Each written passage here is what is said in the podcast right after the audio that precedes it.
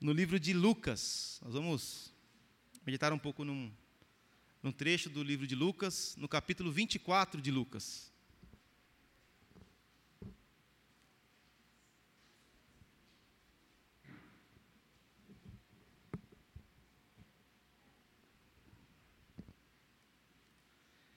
Vá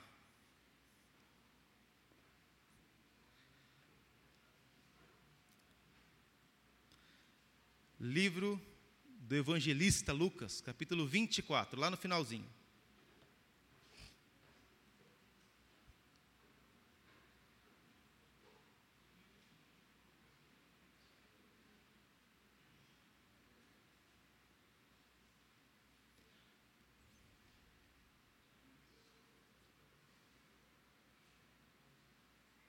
Todos encontraram?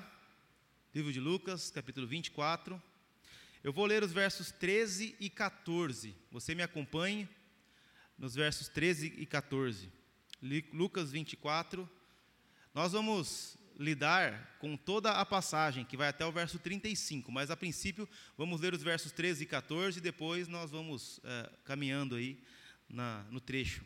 Diz assim: Nesse mesmo dia, dois deles seguiam para um povoado chamado Emaús distante de Jerusalém, 60 estádios, e iam comentando tudo o que havia acontecido. Até aqui. Eu quero fazer mais uma breve oração com você. Deus, muito obrigado por essa palavra, Pai. Fale conosco nessa noite através dela. Penetre em cada coração aqui. Em nome de Jesus. Amém. Pessoal, há coisas na vida que às vezes fazem nosso coração bater um pouco mais forte, não é? Há coisas que fazem nosso coração é, ficar ligeiramente mais aquecido do que o normal, não é verdade? Que fica um pouquinho mais trêmulo assim em alguns momentos, não é? Às vezes uma boa notícia, e aquilo alegra o seu coração e você fica com o coração um pouco mais aquecido. Às vezes uma má notícia também, te deixa com o coração um pouco mais aquecido, mas aí de uma forma um pouco incômoda, mas fica também, não é? Quando você, pare, quando você percebe que talvez esteja correndo um risco meio iminente de que alguma coisa aconteça, aquilo também mexe um pouco com as suas emoções, é? fica um pouco. Assim, o que vai acontecer agora? Não é? O coração fica meio trêmulo, se assim, né? uma linguagem figurada, claro, né? mas ele fica meio estranhamente aquecido. Né? Esse é o termo que eu quero usar aqui. É, aqui, uma boa parte de quem me ouve é jovem em idade escolar. É? E jovem em idade escolar tem muito daquele negócio de. Ó, eu vou falar um negócio meio velho aqui, mas de paquera.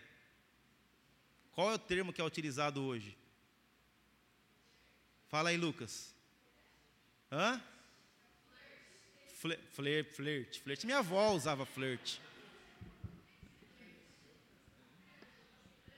Crush, né? Tá. E aí você tem uma menina ou um menino que você, né, cai de amores por ele. É. E aí quando essa pessoa olha para você com aquele olhar meio penetrante, o coração fica meio ah, e ele olhou para mim, ela olhou para mim. Né? E aí ele vem em sua direção, e aí você fica mais trêmulo ainda. Né? O coração vai ficando meio. Né? E essa pessoa vem conversar com você às vezes, e aí o coração fica mais quente ainda. Né? Dá para fritar um hambúrguer ali, tão quente que, que fica. Né? É, o coração parece ficar estranhamente aquecido. E quando você está perto, por exemplo, quem já passou por isso aqui, quem tem, quem tem é, no bom sentido da palavra, ídolos, tá? Ah, alguém que admira muito, uma celebridade de repente, né? Às vezes o, o jovem, olha, quero muito ficar perto do Neymar, né? Ou sei lá quem. É, às vezes um cantor que gosta muito, às vezes um músico, uma musicista que gosta muito, às vezes um artista, um ator, não sei. E aí essa pessoa fica perto de você e você fica meio bobo, não sabe o que falar. Olha, pela primeira vez eu estou tendo a oportunidade de ficar perto dessa pessoa e, eu vou, e são poucos minutos ou segundos. Eu falo alguma coisa, não falo, o que, que vai acontecer? Vai passar, passou, acabou. Né? E aí o coração também fica dessa maneira meio ligeiramente aquecido. Você fica meio sem saber o que fazer, mas o, o, mas o que é certo é que aquilo te traz emoções, assim. Né? é, os antigos, na Bíblia mesmo, associavam muito dessas emoções com as entranhas. Porque a barriga às vezes fica meio gelada assim, não fica? Fica, parece que tem um negócio assim. Na Bíblia fala muito sobre as entranhas, porque algumas emoções faziam com que até o estômago assim mudasse assim a forma de, de agir, ficasse meio esquisito. É comum que isso aconteça. Em todos esses casos, em, de todas as, as formas, todas as maneiras que isso acontece, o que é que está subentendido aí? Alguma coisa diferente aconteceu alguma coisa fora do normal. O momento em que eu vivi, esta cena que eu presenciei, ou que eu, uh, o que eu participei, este momento que eu acabei de ter, não, não foi algo normal. Talvez até mesmo algo sobrenatural. Talvez algo transcendente, que fosse além disso que se pode ver, não é?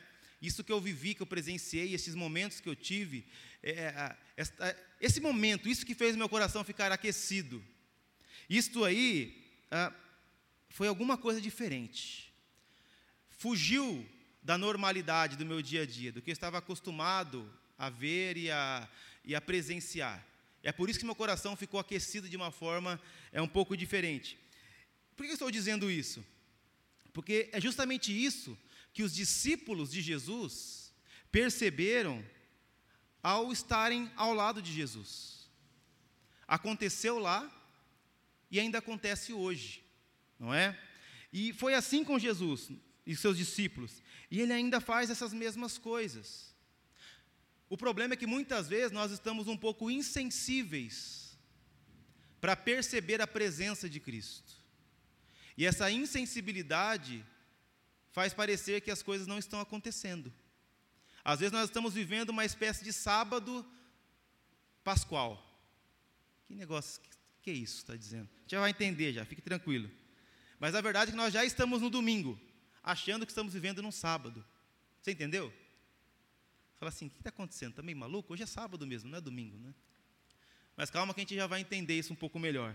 Eu quero voltar para o nosso texto, para a gente é, ler um pouco mais ele aqui. Veja lá os versos 13 e 14. Nesse mesmo dia, dois deles seguiam para um povoado chamado Emaús, distante de Jerusalém 60 estádios, e iam comentando tudo o que havia acontecido. Agora, qual o mesmo dia? O texto começa assim. Nós nunca podemos começar a ler alguma coisa meio de forma abrupta assim, né? Nesse mesmo dia. Que dia? De que está falando? A verdade é que esse é o domingo, domingo de Páscoa, certo? Esse dia aqui, esse mesmo dia, era domingo. Nós conhecemos a história. O que, que acontece na sexta-feira de Páscoa? Ao meio-dia. Hã? Jesus morre. Ele morre. Passa sábado. É aí que eu falo que nós aparecemos que estamos vivendo um aparente sábado. Daqui a pouco nós vamos entender isso um pouco melhor. O sábado é o dia de incerteza. Sábado é o dia de silêncio. Sábado é o dia que todas as expectativas parecem ter sido frustradas. Sábado é o dia que parece que tudo foi em vão, que nada tem sentido, que nada tem propósito. É, estes homens haviam andado com Jesus por mais ou menos três anos e meio. E eles esperavam que viria um Cristo que viria e faria toda uma transformação e mudaria todas as coisas. Assim como muitas vezes nós esperamos também que Deus seja aquele que vai olhar para esse mundo caído e vai radicalmente transformá-lo em, uma, em um paraíso na terra, né? Parece que sabe aqueles panfletinhos que os testemunhos de Jeová às vezes usam, né? A criança brincando com o leão, assim, todo mundo sorridente numa mata, assim, aquele negócio. E, às vezes nós esperávamos que Jesus iria fazer isso. E os discípulos esperavam que isso fosse acontecer. E eles estavam com expectativa. Porque Isaías fala algo parecido, Isaías 11, né? Aí os discípulos naquela expectativa. O Messias chegou, Jesus chegou, o esperado chegou, as coisas vão acontecer, tudo vai mudar, tudo vai ser diferente, tudo vai ser transformado. Acabou a angústia, acabou o sofrimento, acabou o jugo. Aquele povo ali, Israel, vivia sob o domínio de Roma. E Roma infringia grandes impostos e fazia o povo sofrer. E eles estavam esperando que viria então o Messias, e esse Messias transformaria todas as coisas. E aí vem Jesus. Jesus, Jesus é um Jesus meio contracultural, até contra a nossa cultura mesmo. Jesus é um Jesus meio revolucionário, meio subversivo até. Por quê? Aí veja só. E Jesus está andando. E enquanto Jesus caminhava no seu ministério, o que, que ele fazia? Ele curava enfermos. Ele expulsava demônios. Ele até ressuscitou pessoas dos mortos. Mas o que, os discípulos esperavam? A grande transformação social. A grande mudança no mundo. E aí vem Jesus e começa a falar umas coisas esquisitas. Ele falou uns negócios esquisitos. Porque eles esperavam um grande guerreiro, um libertador. Aí Jesus reúne o pessoal na montanha e fala: Pessoal, é o seguinte, eu vou falar para vocês como é que vive no reino. Eu vou falar para vocês o que é ser feliz de verdade, porque a palavra, por exemplo, bem-aventurado é muito feliz, a tradução dela. Pessoal, eu quero explicar para vocês o que é ser muito feliz. Eu quero falar para vocês como que é viver no reino. E aí pessoal, agora vai vir, agora vamos começar a revolta, vamos pegar as espadas, né? Muito feliz mesmo é quem chora. É que estranho esse negócio, né? Muito feliz mesmo é aqueles que têm fome e sede de justiça. Feliz mesmo, sabe quem é? Aqueles que são perseguidos. Ué. E ele vai continuando. Quando pedirem para vocês andarem em uma quadra, sabe o que vocês têm que fazer? Anda duas. Quando cobrarem de você a capa, sabe o que vocês fazem? Deem a túnica também. Quando ofenderem vocês batendo numa face, sabe o que vocês têm que fazer? Ofereça outra. Que negócio estranho que é esse? Nós estávamos esperando Jesus que viesse né, liderar a gente numa revolta e tomar o reino e, e proclamar a vitória. E aí chega Jesus com uma, uma conversa dessa. Mas eles estavam dando crédito para Jesus ainda, andando com Cristo. Mas aí até que vem a sexta-feira. Jesus é preso, ele é chicoteado, cuspido, humilhado, batem nele, condenam ele de forma ilegal, num tribunal feito às escuras. E ele vai. Como diz Isaías, né, em 53, Isaías, ele foi como uma ovelha muda ao matadouro. E foi entregue. E morreu. Numa sexta-feira. E aí, em pleno meio-dia, trevas. Diz que houveram trevas ao meio-dia. Três horas de trevas. O mundo não suportou a ideia de Deus morrendo numa cruz. Todo o cosmos entrou em abalo. Diz as Escrituras que o sol ficou escondido por três horas. Diz que começaram a fender rochas. Diz que mortos começaram a sair dos túmulos e andar pela cidade. Porque o que aconteceu ali é algo único em toda a história. Nunca Deus havia morrido numa cruz. De forma alguma Deus havia morrido. Então, esse acontecimento é, trouxe trevas ao meio-dia. Né? Tudo abalou. E aí, o que é que acontece após isso? os discípulos começam a ir embora, cada um para um canto. Vamos voltar para casa. O sonho acabou, né? A esperança acabou, o sonho acabou. E aí eles ainda talvez na sexta-feira estavam sob o impacto de tudo que viram e ouviram. Talvez esperando alguma coisa acontecer ainda. Mas nada aconteceu. E aí eles foram dormir. Não sei se dormiram aquela noite ou não dormiram, talvez ficaram com insônia. Mas chegou o sábado. E como eu falei, o sábado é esse dia de angústia, de sofrimento. O sábado é o dia de ficha caindo, sabe? Eu acho que tudo era ilusão. Tem uma música do Estênio Marques, que eu gosto muito, né? Ele fala assim: é a história de Pedro, depois da morte de Jesus e antes do reencontro final. É como se Pedro dissesse: Eu vou pescar. Vou pescar. Parece até que eu acordei de um sonho. Parece até que nada aconteceu. Vou pescar.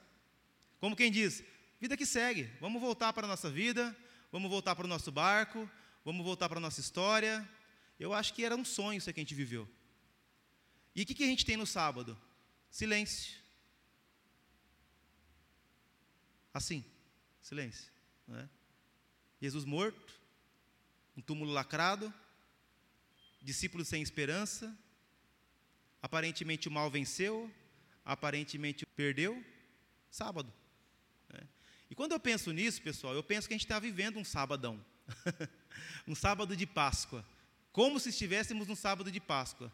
Quando você olha para o mundo ao redor, quando você olha para coronavírus da vida, quando você olha para guerras em Ucrânia e dentre muitas outras, quando você olha para a realidade do Brasil, para as comunidades carentes, às vezes, parece que a gente está vivendo no sábado, né? Esse sábado de Páscoa. O que aconteceu? Não era para ter acontecido uma vitória na cruz, não era para ter alguma coisa impactado o mundo, não era para alguma coisa grandiosa acontecer? Né? O que aconteceu? Silêncio, né? Parece que Deus está em silêncio, parece que está dentro de um túmulo, parece que nada faz sentido. Será que foi tudo em vão? Será que a gente viveu aí? Né? Então o silêncio diz muito, né? O sábado é um dia de silêncio, por isso que eu digo que parece que nós estávamos vivendo, né? Eles viviam num sábado. Né? Só que Deus fala tanto no silêncio, não fala? Ainda vou falar, ainda vou escrever alguma coisa sobre isso aí. Eu acho lindo a ideia do silêncio bíblico. Né? Se você pega o Salmo 19, por exemplo, né? o que é dito no Salmo 19? Os céus manifestam a glória de Deus.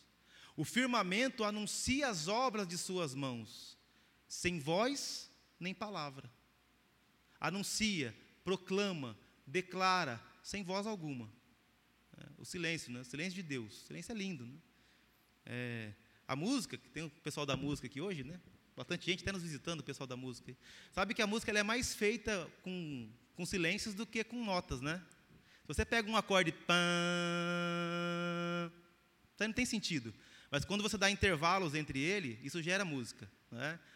É, é a pausa, é o silêncio que faz com que a música aconteça, não é o tom necessariamente. Então, às vezes, no silêncio, muita coisa acontece, e é o que está acontecendo aqui. E esses discípulos estão dessa maneira é, é, é o momento da pausa. Mas, de repente, o sábado acaba. E começa o, o domingo. E esse é o dia que faz toda a diferença para nós. Porque no domingo da madrugada do domingo, a pedra do sepulcro ela é lançada longe. E Cristo ressurge dentre os mortos. Como dizia John Owen, né, o puritano, a morte foi morta na morte de cruz. É?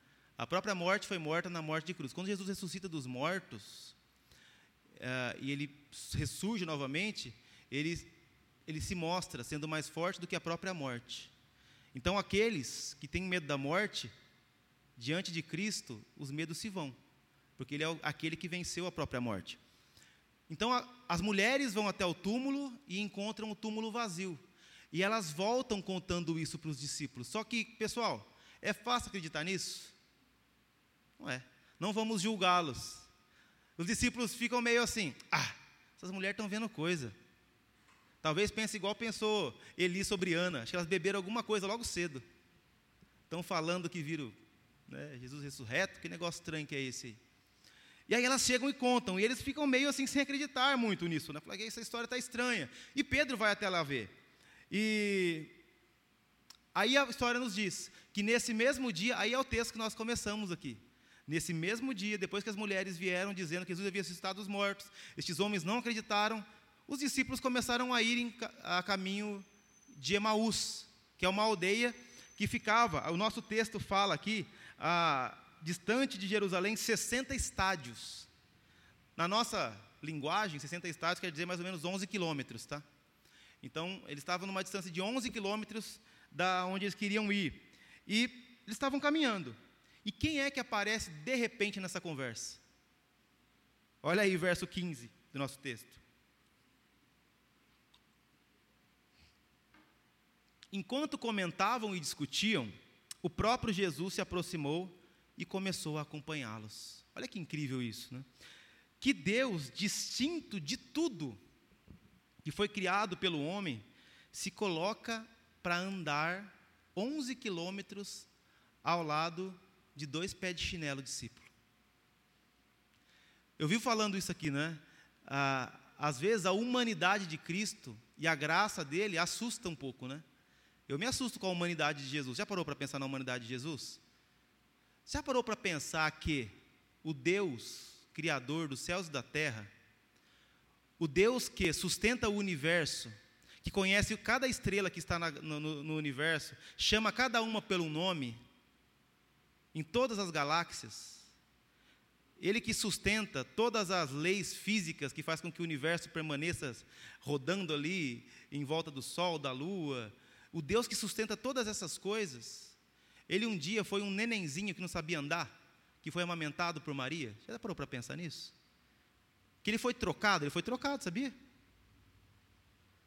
Ele amamentava, ele era amamentado por Maria. Jesus, Deus. É, ele aprendeu a falar. É, há uma canção também do Stênio, né? É, que ele fala sobre isso, né? É, que ensaiaste as primeiras palavras, que entender eu fingi. Né? Tantas noites ouvi o teu choro ao pedir pão e leite consolo, carecias para tudo de alguém e até para dormires também. Um balanço e a minha voz para te ninar, né? Era Jesus. Olha só, no mesmo momento em que ele controlava e permitia que Maria respirasse o fôlego de vida, ele estava no colo dela. Maluco isso, né? E agora, Deus, em forma de homem, está caminhando com os discípulos. Dois discípulos caminhando,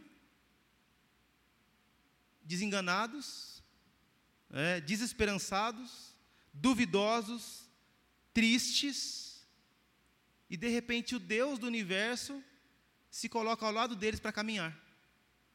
Não é meio maluco isso aí também? É? Vou andar com esses dois aqui um pouquinho. Será que Deus terá da melhor para fazer, não? não é? Andar com dois cara meio esquisito, dois né, tristes, desesperançados, né?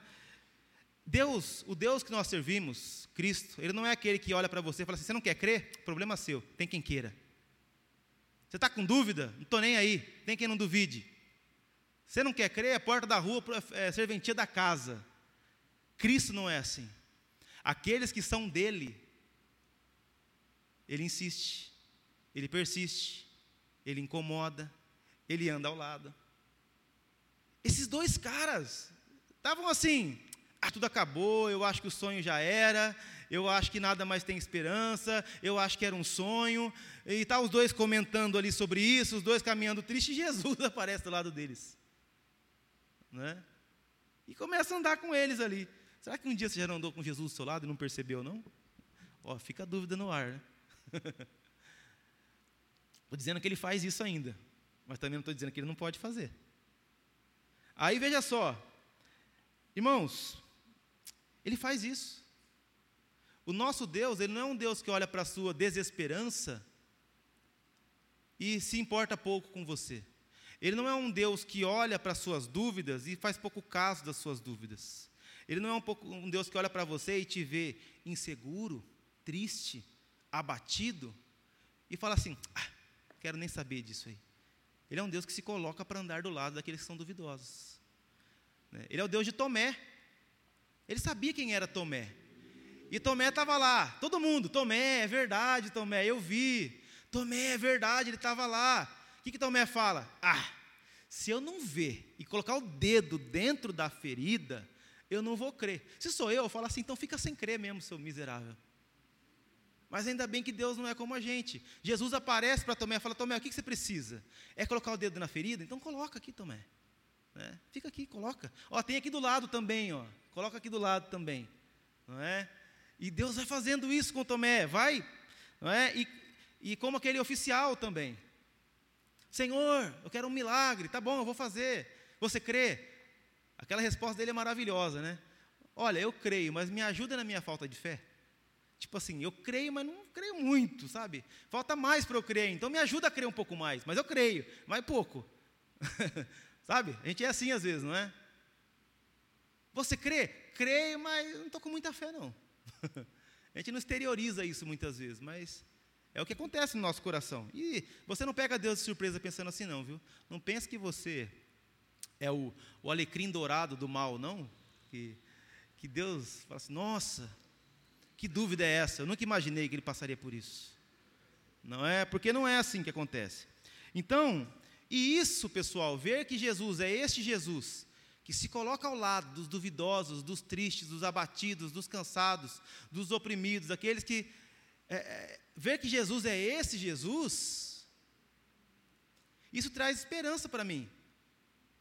Porque eu não sei você, mas eu sou cheio de dúvida. Às vezes alguns alunos, né, tem uns alunos do seminário, né, tem o pessoal aí, é, que tem uns alunos, né, um pessoal da igreja que, que vive mandando pergunta para mim, mal sabe que eu tenho mais pergunta do que ele, né? é, eu gosto de um pastor que fala assim, eu tenho mais pergunta que resposta, a verdade é essa. Mas ver que Jesus é esse Jesus que não, não nos abandona no meio das dúvidas, né? É, é muito bom. Né? Ele se coloca para andar ao nosso lado. Jesus não apareceu e sumiu. Quem aqui é mais velho, né, vai lembrar do mestre dos magos. Lembra dos mestres dos magos? Que ele vinha, falava uma coisa assim, o que, que é, mestre? Puf, eu não estava mais lá. Né? Jesus ele anda 11 quilômetros ao lado dos, dos discípulos. E esta é uma das mais belas promessas para nós. Se você crê em Jesus, se você é, um dia permitiu entregar seu coração, se eu posso assim colocar para Ele, Ele, como está lá em Mateus 28, 11, né? Eis que eu estarei contigo até a consumação dos séculos. Ele se coloca ao lado. Não é um, dois dias na semana. Ele se coloca ao lado sempre, não é? Mesmo ao seu lado, você que tem estado longe dele. Mesmo pedindo razões para crer, angustiado, cheio de dúvidas, Deus se coloca ao teu lado. C.S. Lewis, né, outro autor que eu gosto muito, autor de Crônicas de Narnia e muitas outras coisas, tem um livro que ele escreveu chamado Surpreendido pela Alegria, que ele conta a história da conversão dele. E ele fala que quando ele se converteu, ele era o mais relutante dos convertidos, porque ele não queria se converter. ele, ele, tudo que ele menos queria era crer em Deus. Mas ele fala que Deus era como um leão à espreita. Onde ele ia, o leão dava uma unhada nele, assim, né? Até que uma hora pulou em cima dele. Falou assim, agora. Ele caiu, ele falou assim: Eu caí de joelho sem querer, eu me rendi a Cristo sem querer, eu era o mais relutante dos convertidos. Mas eu era. Tem um livro das Crônicas de Nárnia, é, é um dos mais bonitos, na minha opinião, que chama o, leão, o, o Leão, o Cavalo e Seu Menino. O Cavalo e Seu Menino. Ele conta a história de um menino chamado Shasta. Né? E esse Shasta estava indo para Nárnia. E durante o caminho, esse Shasta, ele passou por muitos perigos. Ele sofreu a vida inteira, esse menino Shasta. Ele foi posto num cesto, igual Moisés, num rio, e parou numa beira. E um fazendeiro foi lá e achou ele e criou ele, esse menino. E aí ele viveu a vida inteira meio rejeitado, meio mal, assim, sabe? E chegou um momento que ele falou assim: Eu vou para Nárnia. Eu fiquei sabendo que existe Nárnia, eu vou para Nárnia. E aí ele começa uma aventura. E no meio da aventura aparece um monte de leão querendo pegar ele. Uma hora aparece um aqui, assusta ele aqui. Outra hora ele está no cemitério, aparece um leão lá. Outra hora aparece outro aqui, outro lá. E ele fugindo dos leões, ele não sabia o que estava acontecendo. E uma hora ele está andando num cavalo. Ele fala assim que ele sentiu o grande hálito do leão do lado dele. Era um leão imenso. Do lado dele. E aí ele fala assim: pronto, lascou. Com outras palavras, mas ele diz isso.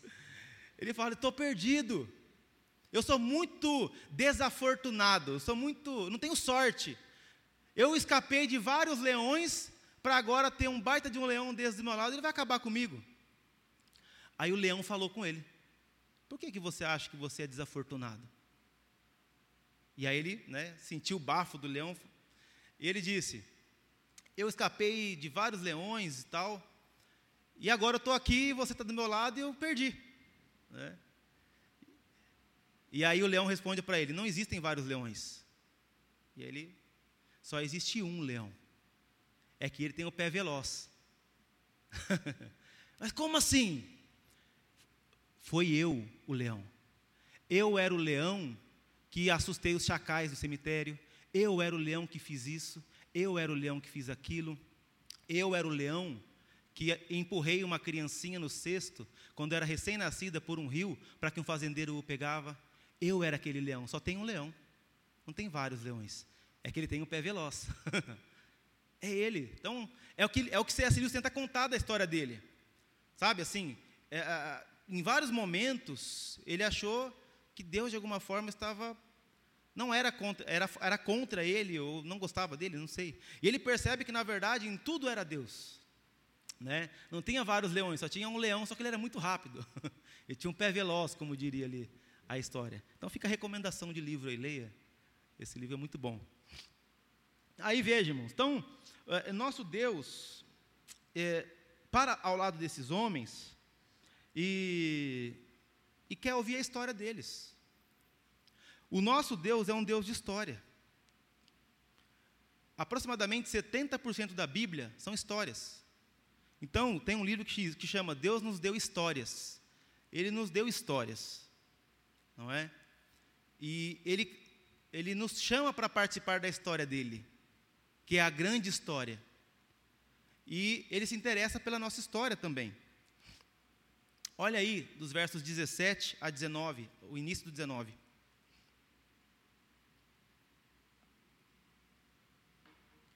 Então, ele, pergun ele lhes perguntou, Jesus, tá? A gente faz um tempinho que saiu do texto aqui. Jesus perguntou para os dois. Então ele lhes perguntou: Do que vocês estão falando pelo caminho? E eles então pararam tristes. E um deles, chamado Cleopas, respondeu: És tu o único visitante em Jerusalém que não sabe das não soube das coisas que ali aconteceram nesses últimos dias? E ele lhes perguntou: Quais? Olha só, pessoal. Jesus se colocou ao lado deles. E olha como é que Jesus está interessado na história deles. Você acha que Jesus não conhece a história deles? Você acha que ele não soube o que estava acontecendo ali? Claro que sabia. Inclusive era sobre ele a história. É? E aí, ele está interessado na história deles. Ele pergunta, né? Os caras estão tristes. Por que, que vocês estão tristes? Ué, você é o único que não está sabendo o que aconteceu? Das últimos acontecimentos, né? E ele responde: Quais acontecimentos? Agora veja, irmãos, não tenha medo de ter conversas com Deus. Às vezes, não sei se você já pensou isso, né? Ah, eu vou falar com Deus essas coisas aqui, isso aqui é muito bobo. Né? Eu não vou ter esse tipo de conversa com Deus, não. É, vou contar a minha história para Deus. É, mesmo conversas bobas, às vezes, aparentemente bobas, né, singelas, sinceras, são reais. E Deus se interessa por nossas histórias. Então não tenha medo de contar a sua história para Deus. Sabe assim? Ele sabe, eu sei que ele sabe. Ele sabia que também. Mas ele está interessado em ouvir. É, então conte. É por isso que nós oramos. Algumas pessoas falam assim: por que orar? Para que eu vou orar? Deus não é soberano? Eu vou mudar Deus? Primeiro, a oração é para mudar quem ora e não quem ouve a oração. A oração me coloca no lugar que eu devo estar. Quando eu oro, eu reconheço que quem pode é Ele, que quem sabe é Ele, que, tem, que quem domina é Ele, e eu não posso, eu não conheço, eu não sei. Então, quando eu oro, eu coloco cada coisa em seu lugar. Então, não tenha medo. E eles estavam tristes. E a razão por que eles estavam tristes é mais comum do que nós imaginamos. Olha aí dos versos 19 a 24. E ele lhes perguntou quais, né? E eles responderam: as que dizem respeito a Jesus, o Nazareno, que foi profeta, poderoso em obras e palavras diante de Deus e de todo o povo. Como os principais sacerdotes e nossas autoridades o entregaram para ser condenado à morte e crucificaram. Nós esperávamos que fosse ele que traria a redenção a Israel. Além disso, já faz três dias que essas coisas aconteceram.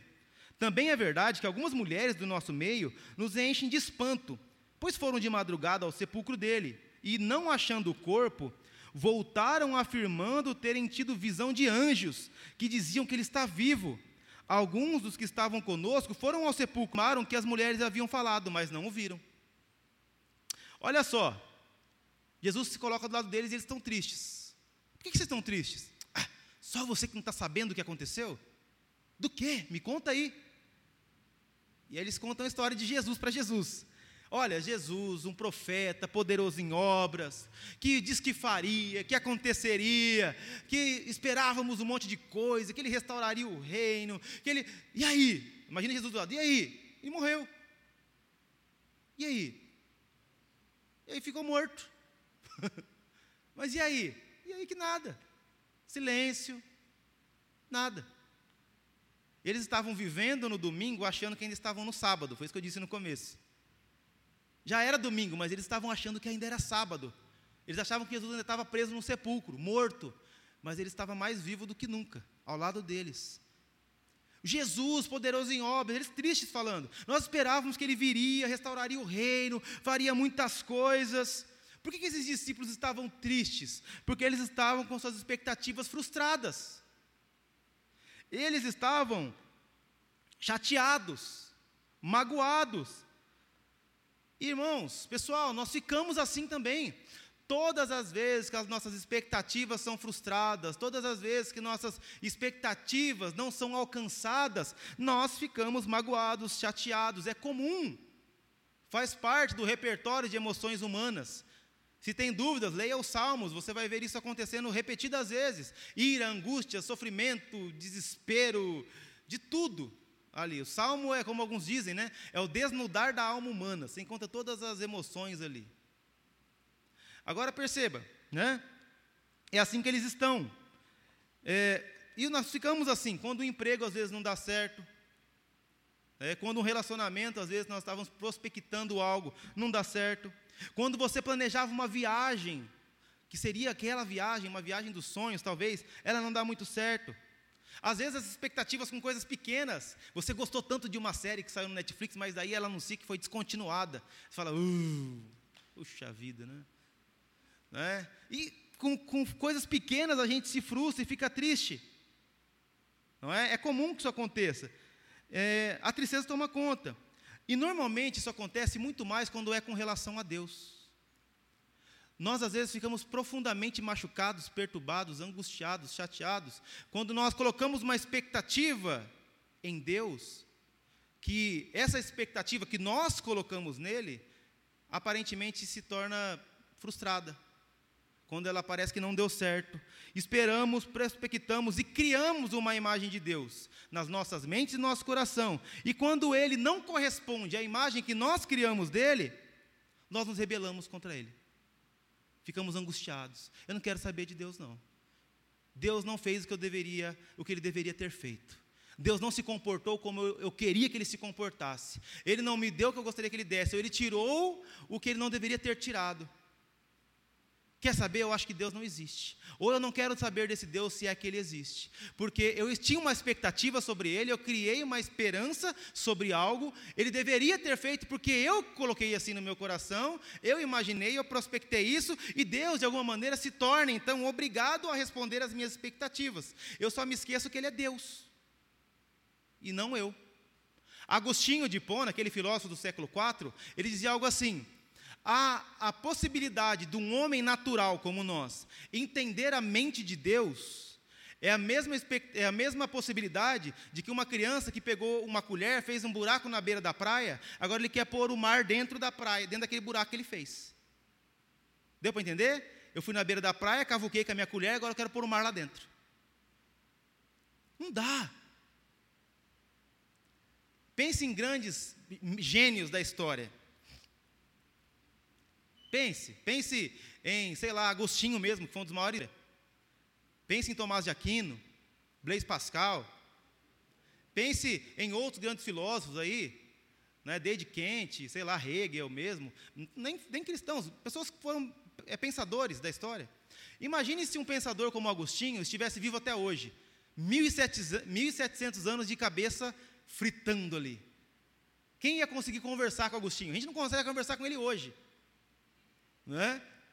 Se ele viveu poucos anos, já não dá para entender ele. Imagine se ele tivesse 1.700 anos de idade, tendo vivido todas as eras da história, desde iluminismo, racionalismo, pós-modernismo, tudo. Imagine a cabeça desse homem. Não dá nem para você conversar com ele, não dá nem para cumprimentar ele direito. Agora imagine a mente de Deus. E nós questionamos Deus muitas vezes, porque nós criamos uma expectativa diante de Deus. E nós somos igual aquele motorista chato que fica do lado esquerdo, sabe? Não, vira aqui, vai para lá, vai mais devagar, agora acelera. Você não está vendo a placa ali? Você não viu? E a gente quer ensinar Deus a dirigir a coisa. E quando ele não dirige como a gente gostaria que ele dirigisse, não é? A gente começa a frustrar. estes homens criaram expectativas sobre Cristo, mas eles criaram expectativas que Cristo nunca colocou sobre eles. Eu digo uma coisa para você: se eu não disser 100%, eu vou colocar 99% para dar uma margem aí. Mas 100% das pessoas que se decepcionam com Deus, não se decepcionam com o Deus da Bíblia. Se decepcionam com um Deus criado, com um Deus inventado. Porque o Deus bíblico nunca decepciona. Às vezes você foi numa igreja que alguém pintou um Deus para você, que não é o bíblico. Às vezes você participou de um movimento que alguém inventou um Deus para você que não é o bíblico.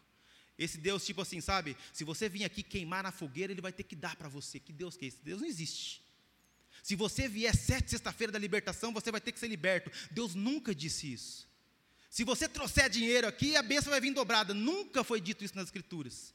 Se você se entregar a Jesus, você não vai ter dor, sofrimento, angústia. Se você se entregar para Jesus, o problema vai ter que ir embora, o seu casamento vai ter que melhorar, o seu filho vai ter que sei lá o quê. E Deus nunca prometeu isso em nenhum lugar da Bíblia. Então, quem se decepciona com esse Deus não é com o Deus da Bíblia.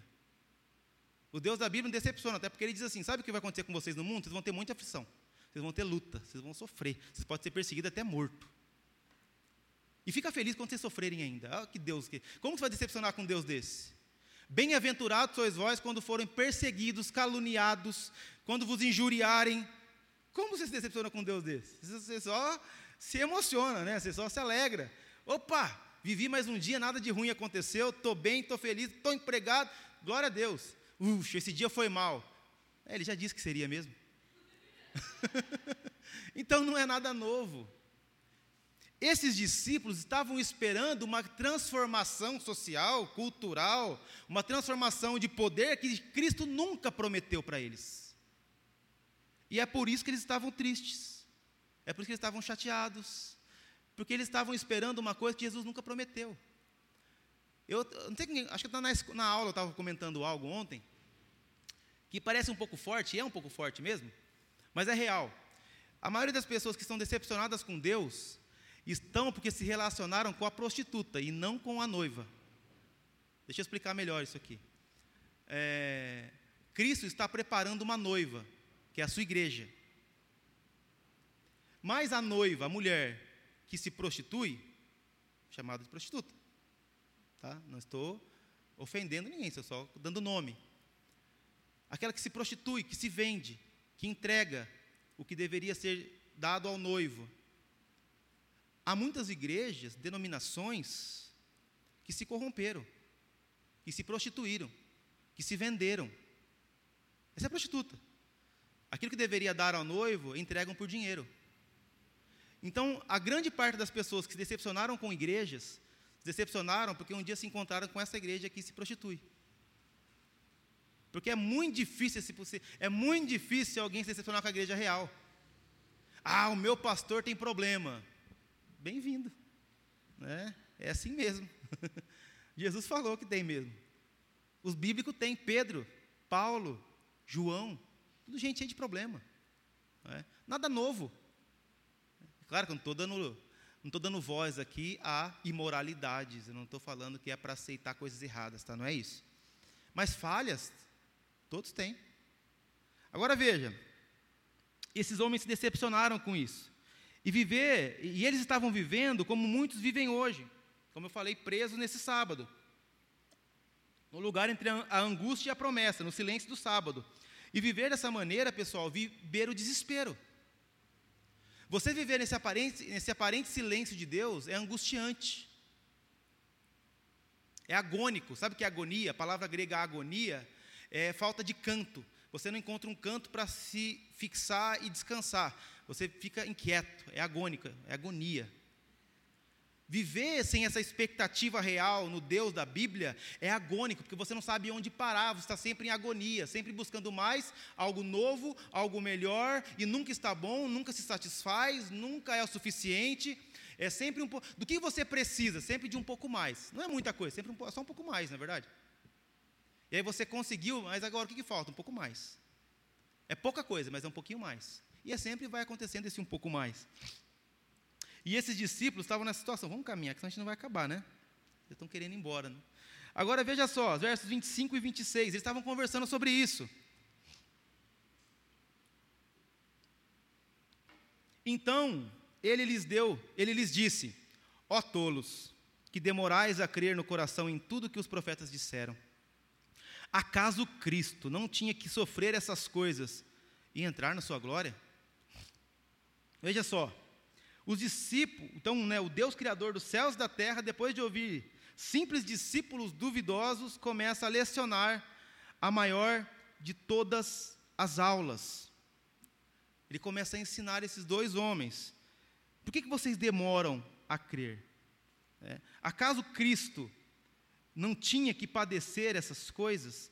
E nos é dito, eu acho que eu pulei aqui esse versículo, que ele começou então a explicar-lhe tudo o que dizia a respeito dele na lei e nos profetas. Jesus começa a ensinar tudo o que dizia a respeito dele na lei e nos profetas, verso 27. O que, que isso quer dizer? Ele está querendo dizer que tudo o que veio, que já foi feito, que existiu, era por causa dele, para ele. Jesus está dizendo assim: eles estavam tristes, porque Jesus, qual que era a desculpa? Jesus morreu. Ele fala: vocês demoram para crer, né? vocês são difíceis de crer, não é verdade? Não era isso que tinha que acontecer?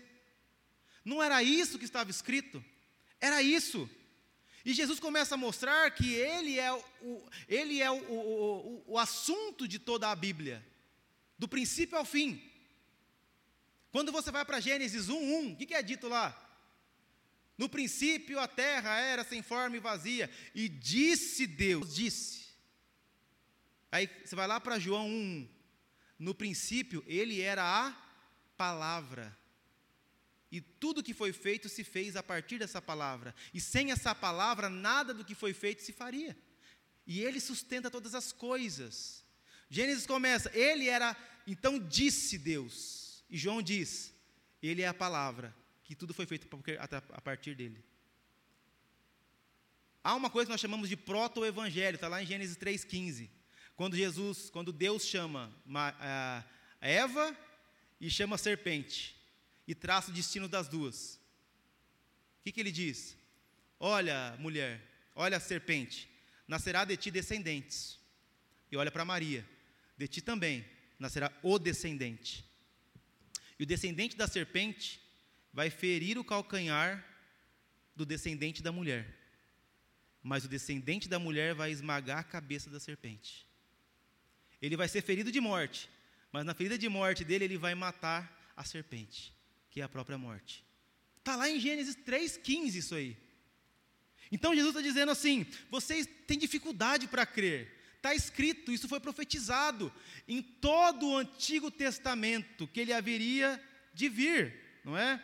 Você, é como se ele dissesse assim: vocês precisam começar a me ver em tudo, e ver o que haveria de passar e as promessas contidas nisso porque é disso que tudo se trata, tudo é sobre Cristo, tudo, do princípio ao fim. Ele passou pelo que haveria de passar, ressuscitou como disse que, que, que, que ressuscitaria, voltou, subiu aos céus, e ele disse que voltaria mais uma vez. Assim como todas as promessas que ele fez até hoje se cumpriu, a gente crê que vai cumprir. Mas até lá, as lutas nesse mundo, as angústias também é, já foram avisadas para nós, que elas viriam.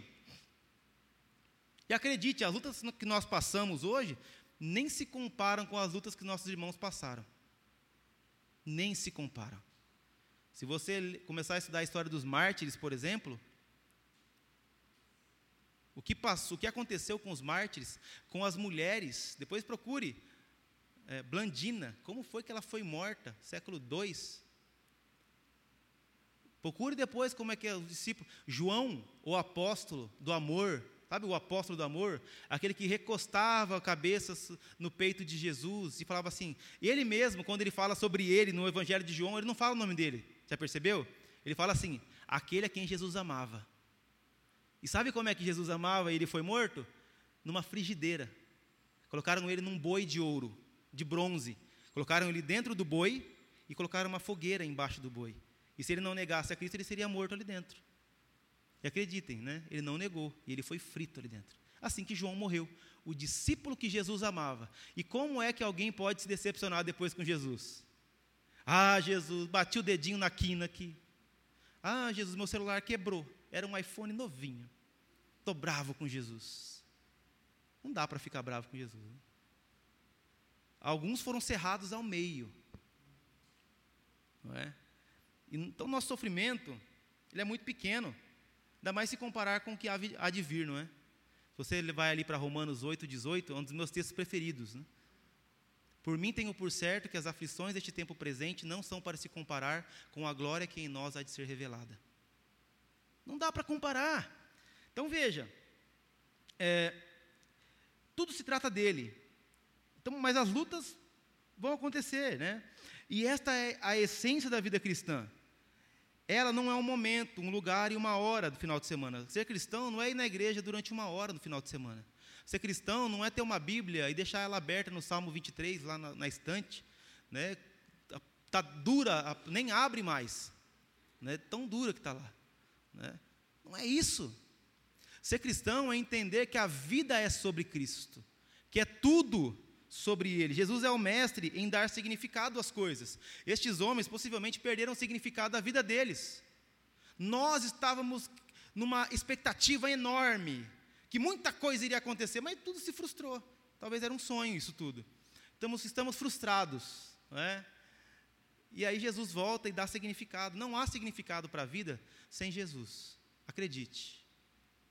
Até os filósofos que não são cristãos já entenderam isso, que a melhor resposta para a vida está em Cristo. Eles tentaram de todas as formas. Você sabia que há uma busca na filosofia pelo sentido da vida, né? Lá atrás. Então, um falava, o sentido da vida está na água, outro dizia, o sentido da vida está no fogo. Os pré, os, pré, os, os filósofos pré-cristãos, né? É, pré-Cristo, né? O sentido da vida está, na verdade, na matemática, né? Pitágoras ia dizer. O sentido da vida está não sei aonde. E a, esse, a essa busca, a princípio, era chamado de arquê. Arqui, é uma palavra grega, né? Qual é o arquê da vida? Um pouco antes da época de Jesus, essa palavra tomou outra, outro, mudaram a palavra dos filósofos para a busca do sentido da vida. Sabe qual que era a palavra que eles começaram a usar? Logos. Qual é o Logos? Qual é o Logos? O que dá sentido à vida? Por que nós vivemos, vivemos, existimos? Por que nós nascemos? Para onde nós vamos? Qual é o Logos? Era, isso não é, não estou falando bíblico, não, isso aí é história. Eles chamavam de Logos. Qual é o sentido da vida? Qual é o Logos? E aí, se você tem um pouquinho de conhecimento da língua grega, da Bíblia, né, o Evangelho de João, o prólogo, né, que nós chamamos de João, começa com as seguintes palavras, né? Inari e o Logos. No princípio, ele é o Logos. Qual é o sentido da vida? Por que nós nascemos, vivemos e existimos? Cristo é o Logos. Aquilo que todos os filósofos sempre buscaram é Cristo, não é? E mas Jesus aparece para eles e tudo muda. Sempre muda. Né? Quando Jesus aparece, tudo muda. Não é verdade? É ou não é, Débora? Tudo muda. E a viagem estava chegando ao fim, só que estava tão boa aquela conversa ali. Né?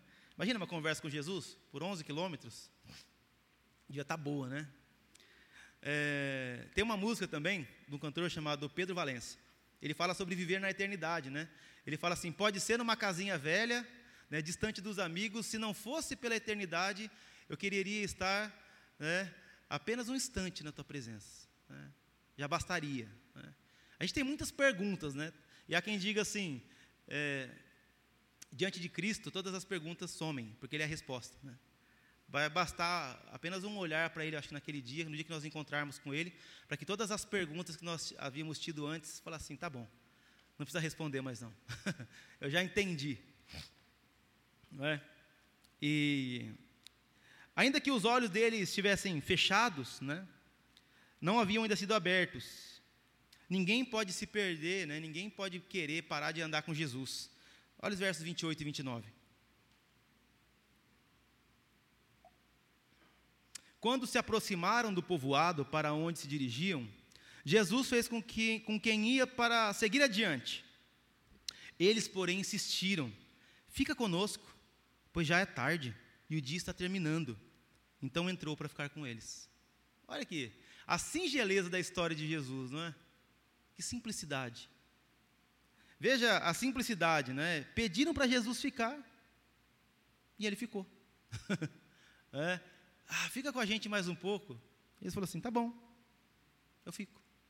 Simples, né? É. Quando eu leio essas, essas passagens, pessoal, eu fico encorajado a fazer uns pedidos meio bobo para Jesus assim também, né? É, quem já fez uma pergunta? É, imagina você vai tomar café de manhã, Senhor, toma café comigo aqui, né? Não precisa comer não, mas né, fica comigo aqui, né? É, fala comigo um pouco, né? Responde para mim um pouco. Talvez você já teve essas questões em você. Ah, se Deus existe mesmo, por que, que Ele não fala nada comigo, né? Por que, que Ele não me responde? Por que, que eu não ouço Ele falar nada comigo? E Jesus se revelou para eles depois. Até agora eles não sabiam quem era Jesus. Quem era aquele que estava ao lado dele. Mas, como eu disse, ao lado de Jesus ninguém permanece o mesmo. Olha o verso 30 e 31. Nós vamos encerrar com esses versos aqui. Estando com eles à mesa, Jesus pegou o pão e o abençoou. E partindo, o distribuía. Então, os olhos deles foram abertos e o reconheceram e ele desapareceu diante deles. Percebe? Quando o pão foi partido, ó, é ele, né? E aí reconheceram que era Jesus, porque ele havia feito isso. Você vai para Mateus 26, 26, aconteceu isso, na última ceia, tendo Jesus partido o pão e dado graças. Eles, sei lá, Jesus devia ter um jeito especial só dele, né? Talvez ele colocou a mão assim do lado e. E aí, na ceia, o pessoal falou: olha como ele parte o pão, né? E aqui eles conversando no meio do caminho e nada, de repente, come com a gente, eu vou comer. Vai, divide o pão aí, Jesus. Aí o pessoal, é ele. Né? É ele. Sabe? Que eu falei no comecinho lá, a celebridade, ele parou do seu lado. Você começa a tremer. É ele. Nossa, é ele mesmo. É mais alto que eu pensava, é mais baixo, não sei. Né? Ah, o menino que eu gosto. Menino, ah, é ela que começa. E aí partiu o pão. E o que, que aconteceu quando Jesus. E agora veja: Cristo se revela no partir do pão. É por isso que é praticamente impossível haver uma revelação de Cristo fora da comunhão da igreja do corpo de Cristo reunido. Porque é aqui que o pão é partido, que o corpo de Cristo é partido. É isso que é a ceia. O pão partido. O corpo de Cristo sendo dividido. É cada um um pedacinho do corpo de Cristo aqui. Um é o pé, outra mão, outra orelha, outra boca, né? Cada um um pedacinho do corpo de Cristo. E Cristo se revela no sacrifício. E diante da revelação de Cristo, não tem coração que não se estranhamente se aqueça. É? Olha o verso 32 aí, o último texto nosso, agora é. E disseram uns aos outros: Acaso o nosso coração não ardia pelo caminho, quando ele nos falava e nos abria as escrituras? É ele! É ele! Eu estou cutucando assim, imaginando lá. É ele! É ele mesmo! É... Você percebe? Aconteceu com você também? O quê? Seu coração também ficou ardido quando ele falava no meio do caminho? Estava pegando fogo? Estava. É, então. É porque era ele. Né? Percebe? Então, as escrituras sendo abertas e os corações ardendo. É assim que Cristo fala conosco. Aqueles que foram tocados por Jesus já sentiram isso. O coração estranhamente aquecido você pode ter seu coração aquecido de diversas maneiras nessa vida. Por um novo amor, por uma coisa que você gosta muito, a sua série que foi lançada, né? Quem gosta dos mangás aí, as revistinhas que saiu nova, aí saiu, e não sei o que lá, e fica todo animado. Só que há um arder de coração estranho que só acontece quando a revelação é: é Ele. Ele falou comigo. Nosso coração ardia no caminho quando ele falava. Eu não fiquei só alegre, não fiquei contente, mas meu coração ardeu de uma forma diferente. Aconteceu com você também? Aconteceu. Os dois comentando, né? Já pensou? Eu sabia que era ele, eu senti que era ele. E veja, irmãos, continua Jesus fazendo nosso coração arder. Às vezes, estranhamente. Jesus fez o coração arder quando ele falava da Bíblia, quando ele pregava as Escrituras. Não foi nada absurdo que aconteceu. Não veio um raio do sol, não veio né, uma, um clarão, um, sabe, anjos não apareceram cantando ali num coral. Não foi nada disso. Jesus estava pregando, falando da Bíblia para eles. E quando eles falavam, nossa, um negócio diferente quando esse cara prega né, no meio do caminho, estranho, né? Você vê um negócio diferente acontecendo no nosso coração aqui. E, e Jesus faz isso. Talvez você que está me ouvindo agora está sentindo um aquecimento meio diferente no seu coração. É porque Deus está aqui. Cristo está aqui no nosso meio. Ele prometeu que estaria e Ele está. E não sou eu, eu não sou Cristo. Mas a palavra dele está sendo pregada. As escrituras, igual os discípulos falaram, quando ele falava das escrituras, nosso coração se ardia. E acredite numa coisa que eu te digo: se o seu coração está estranhamente aquecido enquanto eu falo das escrituras para você, ele está com você, ele está do seu lado aí. Ainda que você seja duvidoso, ainda que você seja cheio de problema, ainda que você seja cheio de falha, cheio de, de, de estranheza. É, tem muita gente estranha, né? É o lugar para ter gente estranha na igreja, né? E às vezes você seja cheio de estranheza, cheio de esquisitice, cheio de dúvida, né?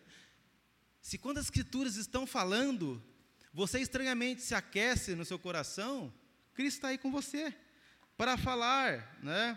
na leitura da palavra. Só que é, há um cantor da, que foi até agora homenageado pela Academia Brasileira de Letras, né, o Gilberto Gil. Ele compôs uma canção que dizia: Se eu quiser falar com Deus. Né? E aí ele coloca mil obstáculos para poder falar com Deus. É uma visão de Deus também que eu não sei de onde ele tirou, da cabeça dele, porque não é bíblica. Mas se eu quiser falar com Deus, é muito mais fácil. Eu converso com Ele. Porque Ele está ao meu lado, Ele caminha comigo.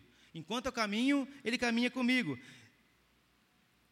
Agora, você às vezes, nós sentimos às vezes nosso coração estranhamente aquecido. Né?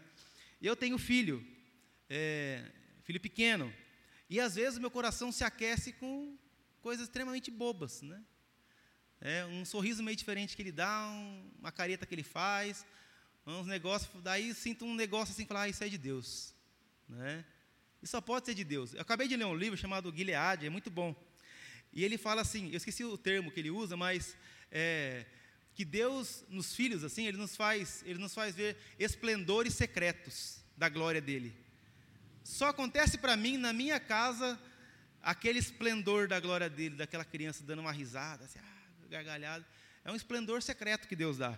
E às vezes, é, Deus faz isso com a gente, nosso coração se aquecer de forma estranha, numa, numa tela, uma pintura que a gente vê e contempla. Um escritor que eu gosto muito, chamado Henry Nouwen, ele ficou horas contemplando a pintura do filho pródigo de Rembrandt, e aquilo impactou a vida dele de uma forma gigantesca. Ele escreveu um livro sobre isso, pessoas compuseram cânticos sobre isso. Às vezes Deus faz nosso coração arder diante de uma, de uma paisagem que Ele criou, porque Deus, o céu revela a glória de Deus. Às vezes está diante de uma paisagem. Irmãos, eu já agradeci a Deus por coisas bobas, às vezes, aparentemente bobas. É, uma vez eu estava, parei bem na frente, assim, centímetros de um, de um tucano, primeira vez. Aí eu fiquei olhando para o bico do tucano e falei, glória a Deus, olha que bico maravilhoso, olha que, que coisa desenhada por Deus. É milimetricamente desenhado esse negócio aqui. Não dá para falar que foi fruto do acaso. Um dia alguma coisa no espaço explodiu e essa coisa que explodiu gerou uma meba, que essa meba foi criando, né? E aí tudo foi. Aí dessa meba, hoje, nós temos um elefante, um elefante marinho, nós temos um peixe-boi, nós temos também um tucano, pessoas, e nós temos, sei lá, um tigre de bengala. É esquisito isso aí, né? É, mas tem gente que crê nisso. Tem que ter muita fé para crer nisso. Eu não tenho tanta fé assim. Mas, veja só, é, ele faz nosso coração arder com muitas coisas da música. É, o pessoal da música que está aqui hoje, você já se emocionou ouvindo uma música? Aquilo já tocou seu coração? Você, às vezes você para e fala assim, puxa, que maravilhoso isso. Isso aqui tocou uma área da minha vida que foi além da minha cognição, foi além da, do meu entendimento, da, passou da mente esse negócio aqui. Isso aqui tocou numa área que né, é estranha. Uma vez, um, um pastor dizendo que foi até uma, um país aí, não lembro qual era, e, e lá ele foi para evangelizar aquele povo tal, e estava tendo uma orquestra ali. E aquela orquestra ia tocar, ia fazer um concerto em cima de Bach, das músicas de Bach, Johann Sebastian Bach. E a informação que ele tinha era de que aquela orquestra, de que aquele país, todo mundo era ateu, ninguém cria em Deus, cria em outros deuses, né? Ou não cria em Deus. E aí ele foi lá para ouvir o concerto dessa orquestra que ia tocar a peça de bar. E aí ele fez uma pergunta. Ele viu o pessoal ensaiando assim. Falou: Como que vocês conseguem não crer em Deus mesmo tocando bar? e aí eles responderam assim: Mas quem disse que a gente não crê? Depois nós começamos a ensaiar, isso é uma história real. Todos da orquestra se converteram a Cristo. Não tivemos, não, ah, houve uma manifestação do Espírito de Deus através da música. Vocês sabem que Bach era um compositor cristão, né? Ele assinava ali, começava a obra dizendo Jesus Juva, né? Jesus ajuda, e terminava com SDG, só lhe deu glória, glória somente a Deus, as suas partituras. Então, Deus às vezes faz a gente é, ser tocado, coração, dessa maneira. E, e às vezes nós nem sabemos ao certo o que está acontecendo, você sabe que o coração arde de forma estranha. Eu nem sei o que está acontecendo, mas está tá ardendo de uma forma meio diferente aqui. E às vezes isso acontece porque nosso coração está fechado. Nós não reconhecemos o Cristo ao nosso lado, porque assim como aqueles discípulos, nós não participamos da comunhão do corpo dele. E por não participar da comunhão, nós sentimos o coração aquecido, mas nós não estamos vendo Cristo. Mas quando ele parte o corpo e nós entendemos que ele partiu o corpo dele por nós, os nossos olhos se abrem. Nós começamos a enxergar Cristo. Era ele. Só tem um leão, mas ele tem um pé veloz. Em todo momento era ele. Era ele que fez meu coração arder ali, naquele momento. Só que isso, eu preciso partir o pão, compartilhar de Cristo, não é? Ele esteve aqui, ele passou aqui, sua presença aqueceu meu coração. Então, ah, eles só tiveram seus olhos abertos quando eles entenderam isso, quando eles entenderam o Evangelho. O Deus que se fez homem, habitou entre nós, morreu numa cruz para levar sobre si a culpa de um pecado que era nosso e nos dar a perfeição, a justiça que somente a Ele pertence. Enquanto o Evangelho não for a base para tudo na nossa vida, nós não oraremos para Jesus. Mas Ele pode se revelar a cada um de nós, hoje. Para quem ainda não teve a revelação do Cristo, que caminha ao lado, Ele pode se revelar hoje. Ele está aqui. Ele está aqui. Sabia disso? E se você sente seu coração estranhamente aquecido, pode ser o dia e o momento que ele vai se revelar para você. Você vai começar a, enxergar e falar assim: ele estava aqui ao nosso lado e nós não sabíamos. Né? Eu quero orar com você neste momento. Natan me ajuda aqui. É, e eu quero orar com você.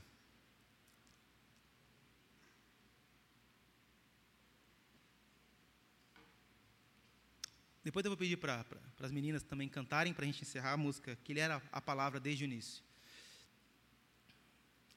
Eu quero te convidar a orar agora. Se você puder, aí onde você está, feche seus olhos, curva a sua cabeça.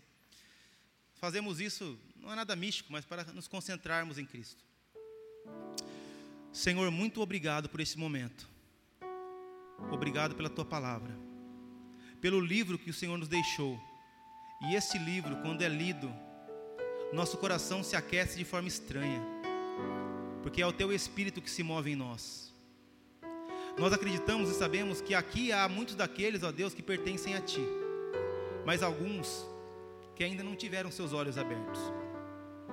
Sentem até mesmo seu coração aquecido, mas ainda não enxergam a Ti como o único Senhor e Salvador. Eu quero te pedir, ó Pai, que nesta noite o Senhor penetre este coração. Mude o que tem que ser mudado Transforme, ó Deus, o que tem que ser transformado. Que ninguém, ó Deus, saia daqui da forma que entrou. Mas que antes, ó Deus, tenha sido transformado pela graça do Senhor, ó Pai. Transforme, ó Pai. Faça a tua obra em cada uma dessas vidas, ó Deus. E que o nosso desejo seja te conhecer e cada vez te conhecer mais. Tu que eras a palavra desde o início e que sem ti nada foi, do que foi feito se fez. E tu sustenta todas as coisas, todo o universo em tuas mãos. O Senhor caminha entre nós, mas às vezes nós não te vemos, ó Deus. Mas glórias a Deus pela tua palavra, que diz que mesmo ah, em meio a discípulos fracos, falhos, duvidosos, destes o Senhor não se afasta. Pelo contrário, o Senhor se coloca para caminhar ao lado.